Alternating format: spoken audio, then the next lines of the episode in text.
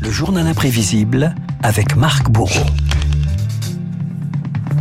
Marc Annie Ernaux a remporté hier le prix Nobel de littérature. Première femme française à remporter la distinction suprême. Annie Ernaux rejoint la liste des 16 écrivains français récompensés. En tête des nationalités hein, les plus titrées, le Nobel et la France, entre sacre, introspection et controverse. Et c'est d'ailleurs un, un, écrivain tricolore, Renaud, qui avait reçu le, le, tout premier Nobel de littérature en 1901. Petit quiz, est-ce que vous connaissez son nom? Sully Prudhomme. Applaudissements pour Renaud Blanc, s'il vous plaît. Sully Prudhomme, sacré devant Tolstoï, devant Zola tout de même. Alors j'ai la fiche de oui. qu'elle m'a donné Marc. Non, oui, mais, mais je, vais être tout à fait honnête. je vais être tout à fait honnête avec euh, avec les auditeurs. Cela étant, euh, Guillaume Durand parlait hier. Donc effectivement. Du coup, voilà, effectivement. Souvenir. Et suivront après euh, Sully Prudhomme, Frédéric Mistral, Romain Roland, Anatole France, Henri Bergson. L'archive la plus ancienne que l'on puisse trouver, c'est celle de Roger Martin Dugard. Nous sommes à Stockholm en 1937. L'honneur insigne que vous venez de me faire, messieurs, est de ceux qu'on ne reçoit pas sans broncher. Je vous prie d'agréer publiquement l'hommage de mon respect, de ma fierté et de mon extrême gratitude.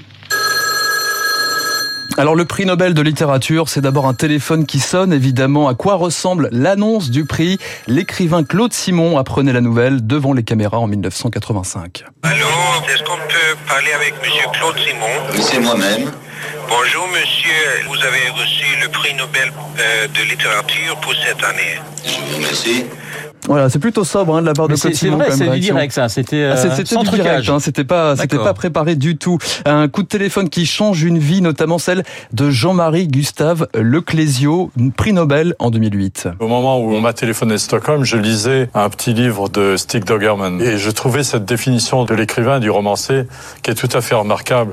L'écrivain, il voudrait écrire pour des gens qui ont faim et il écrit pour des gens dont la table est toujours servie. Je crois que les écrivains sont très fragiles. Ce sont des gens qui ont besoin de reconnaissance, de se sentir légitimes. Le prix Nobel de littérature pour l'année 2014 est attribué à l'écrivain française Patrick Modiano. Et six ans plus tard, le Nobel revient à Patrick Modiano, l'écrivain pris de court pour sa première prise de parole, conférence de presse, très modianesque si je puis dire. C'est très touchant que ce, ce jury et euh, ce qui m'intéresse, c'est de savoir, parce que j'ai pas eu le temps de, de, de, comment ils ont justifié, enfin pas justifié, mais comment ils ont expliqué ce choix justement. Parce Modiano qui doute donc, vous êtes le Proust d'aujourd'hui, avait pourtant souligné l'Académie Nobel, l'écrivain qui dédiera son prix à son petit-fils de nationalité suédoise. Moi, ne m'appelez pas maître, appelez-moi ami. C'est le seul nom que je désire. Euh, Renaud, reconnaîtrez-vous cet auteur Si je vous dis Thérèse Desqueroux, Le nœud de vipère, Le désert de l'amour, vous me répondez François Mauriac. Il est formidable, il est formidable, Renaud Blanc. François Mauriac, qui l'avait emporté devant Churchill en 1952 et rendait hommage lui aussi à la Suède. Je veux dire à tous les Suédois qui, je sais, m'écoutent ce soir, qu'ils ont fait un homme heureux, qui a le sentiment de ne pas avoir travaillé en vain. Je serai à Stockholm le 10 décembre. Moi qui n'aime pas les voyages, je puis vous dire que celui-là ne me fait pas peur. Stockholm est en fête.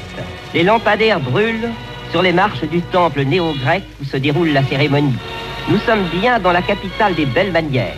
Le grand poète suédois Sterling a rendu un vibrant et précis hommage à l'auteur de Si le grain ne meurt. Avec lui, la France fut acclamée. Et bienvenue à la cérémonie du, du, Nobel. Renaud, depuis toujours en présence de la famille royale, comme ici pour André Gide en 1947. Le Nobel de littérature, ce sont aussi des discours marquants, comme celui du poète Saint John Perse en 1960. Saint John Perse, pas tendre avec son pays natal. C'est la poésie elle-même qu'il importe ici d'honorer. La France cartésienne ne lui a pas toujours été très favorable. Voilà, règlement de compte et discours célèbres comme celui d'Albert Camus, prix Nobel à seulement 43 ans. Camus et ses mots en 1957. Comment un homme presque jeune, riche de ses seuls doutes et d'une œuvre encore en chantier, habitué à vivre dans la solitude du travail, n'aurait-il pas appris avec une sorte de panique un arrêt qui le portait d'un coup seul et réduit à lui-même au centre d'une lumière crue? Le Nobel de Cabu, très contesté en France, hein, qui signera la rupture définitive avec Jean-Paul Sartre, Sartre, qui déclinera lui aussi le prix en 1964. Toute la journée, les journalistes français et étrangers ont cherché à joindre Jean-Paul Sartre. Il reste que je suis libre de ne pas aller chercher, de ne pas prendre l'argent. Aucun homme ne mérite d'être récompensé de son vivant, disait Jean-Paul Sartre, qui avait la dent dure contre le comité Nobel. Et vous allez voir, c'est rapide et c'est douloureux. Je ne vois pas pourquoi une cinquantaine de messieurs âgés et qui font de mauvais livres me couronneraient. Je ne me laisserai jamais récompenser par une petite élite dont je ne sais même pas si elle comprenne ce que je fais. Mais pour l'homme de la rue, qui est Jean-Paul Sartre? Euh, Un homme très bien, distingué. Quel métier exerce-t-il? Chanteur peut-être. Voilà, le Nobel, ça permet aussi de se faire connaître. Voilà, de booster les, les, ventes de livres. Le Clésio avait écoulé 720 000 exemplaires dans les trois mois qui ont suivi son prix. Patrick Modiano, euh, lui, euh, avait enfin été édité pour la première fois aux États-Unis. Modiano est l'angoisse de l'après-Nobel qui a dû certainement traverser tous les lauréats depuis 1901. D'un point de vue matériel, vous voyez un peu les choses s'éclaircir, mais en fait, il faut continuer à écrire et il y a toujours les mêmes problèmes qui se posent quand il faut commencer un livre et la vie continue.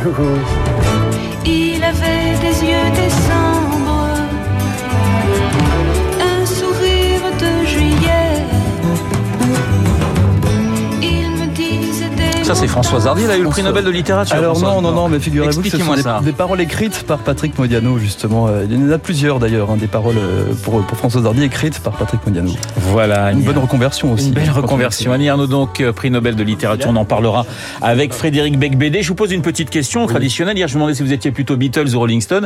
Est-ce que vous êtes plutôt Sartre ou Camus, vous? Euh, écoutez, les deux, mais plutôt Camus quand même. hein. Voilà. voilà. Ben, moi aussi, très franchement, même Camus, je tiens à le dire. Dans un instant, j'ai rien contre Sartre, mais quand même, je préfère Camus. David, je vous pose la question Plutôt Camus aussi. Oh, ben voilà, écoutez, trois Camus. Trois, hein, finalement, puisque vous, c'était match nul en ce qui Oui, concerne, voilà, oui, oui. en ce qui concerne Marc Bourreau. Le journal imprévisible de Marc, comme tous les matins sur l'antenne de Radio Classique dans un instant. Et vous avez déjà reconnu sa douce voix.